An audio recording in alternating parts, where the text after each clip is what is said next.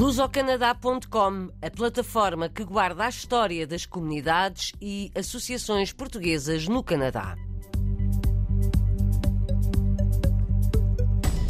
O governo está empenhado em criar uma rede de hospitais portugueses no Brasil, anunciou a RDP Internacional do secretário de Estado das Comunidades.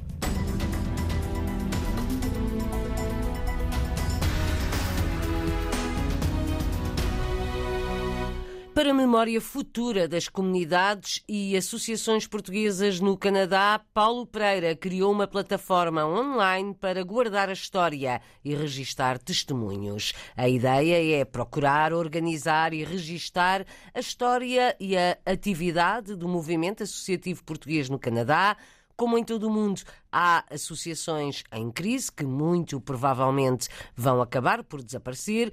Diz Paulo Pereira que a plataforma não as vai deixar cair no esquecimento.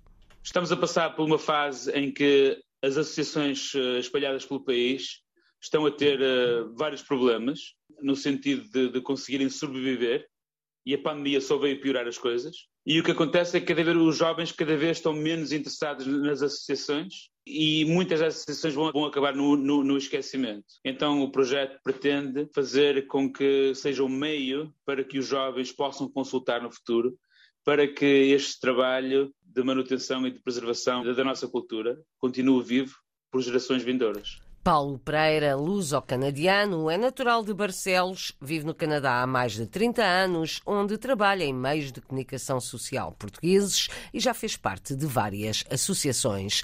Acha que os voluntários do movimento associativo não têm o reconhecimento devido e nisso a plataforma lusocanadá.com também pode ajudar.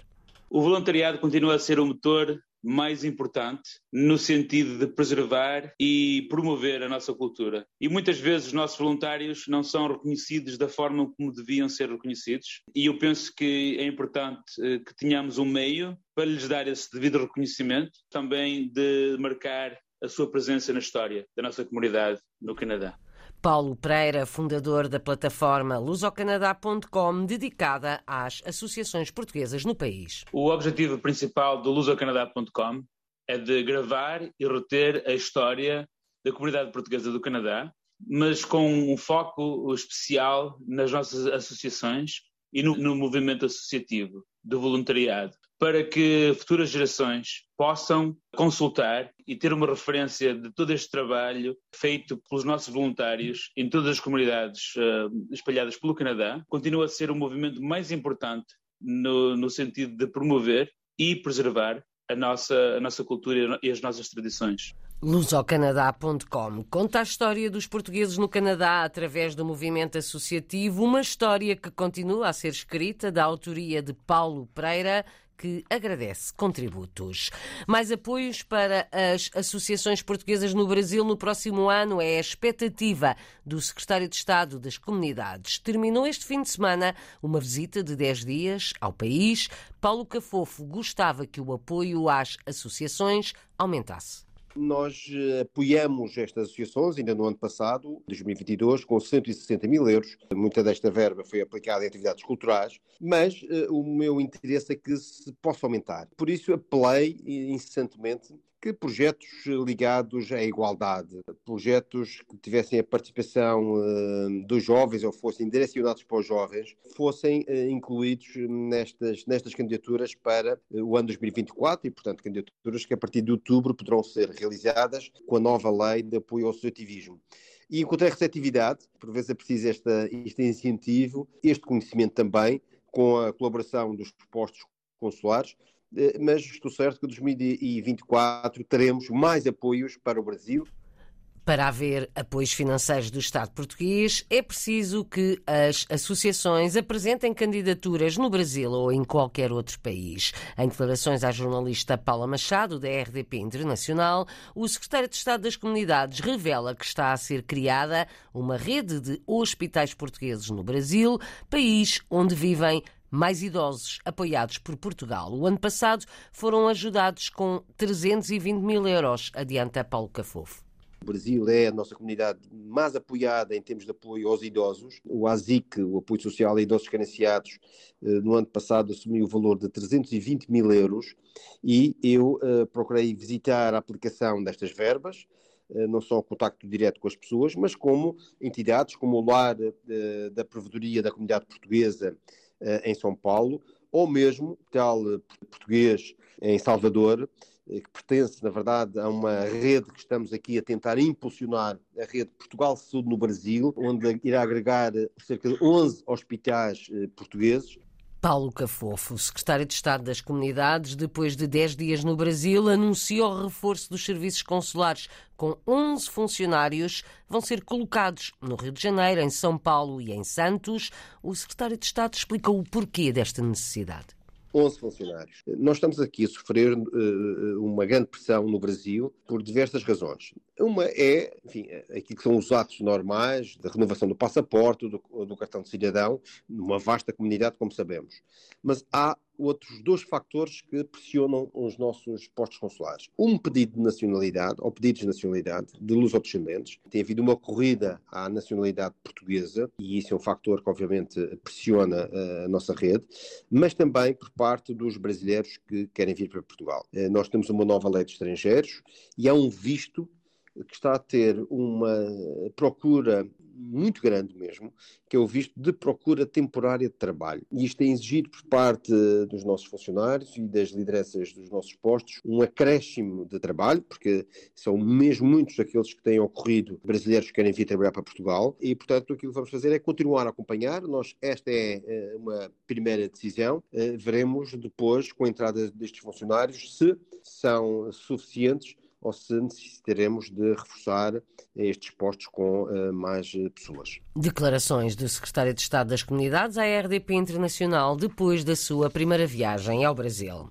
Até ao momento não há registro de vítimas portuguesas na Turquia e na Síria depois dos terremotos desta manhã e madrugada. Já foram identificados alguns turistas portugueses e à volta de 140 estudantes Erasmus na Turquia. O Secretário de Estado das Comunidades afirma que o governo vai acompanhar a situação. Temos portugueses já identificados a visitar a Turquia, estamos a acompanhá-los, as comunicações são muito más, como é fácil de imaginar, temos estado a, a contactá-los e acompanhá-los. Temos também no nosso portal já um aconselhamento para ninguém viajar para a Turquia neste momento, e aconselhamento também para aqueles que se encontram lá para seguirem as orientações hum, das autoridades, nomeadamente da Proteção Civil, e disponibilizamos um número telefónico eh, para eh, poderem diretamente contactar a nossa embaixada. Para já não há notícia de portugueses eh, feridos ou vítimas desta catástrofe, mas a situação ainda é muito recente e vamos continuar a acompanhar diretamente, sinalizando se houver portugueses afetados e acompanhando aqueles que lá estão, de modo a que eh, aquilo que seja necessário eh, facultar, seja facultado. Em caso de emergência, deve ser contactada a Embaixada de Portugal em, Ankara. Há um número disponível 24 horas por dia. Vou passar a dizer 0090 532 605 1357. Repito, 0090 532 605 1357. O número de vítimas dos terremotos tem estado a aumentar. O primeiro grande abalo registou-se de madrugada, atingiu o sudeste da Turquia e também a Síria, a viver em Istambul, onde o sismo não foi sentido com intensidade. Rita Ranch conta como há várias organizações a recolher bens de primeira necessidade para ajudar as populações afetadas.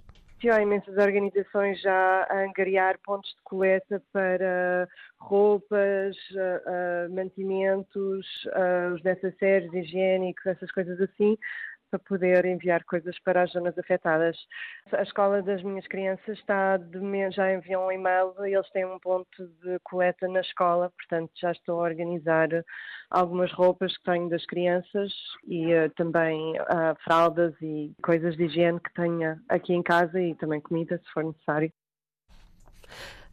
O número de vítimas dos terremotos, como já disse, tem estado a aumentar. O primeiro grande abalo registrou-se de madrugada, atingiu o sudeste da Turquia e da Síria. Ouvimos aqui o testemunho de uma portuguesa a viver em Istambul, na Turquia. Escrever um conto é o desafio. Estão abertas as inscrições para alunos de português no estrangeiro participarem no concurso que celebra a língua portuguesa. É promovido pela Porta Editora, o Instituto Camões e o Plano Nacional de Leitura. O escritor Walter Ugumem apadrinha o concurso e lança o desafio. Venho desafiar-vos a participar.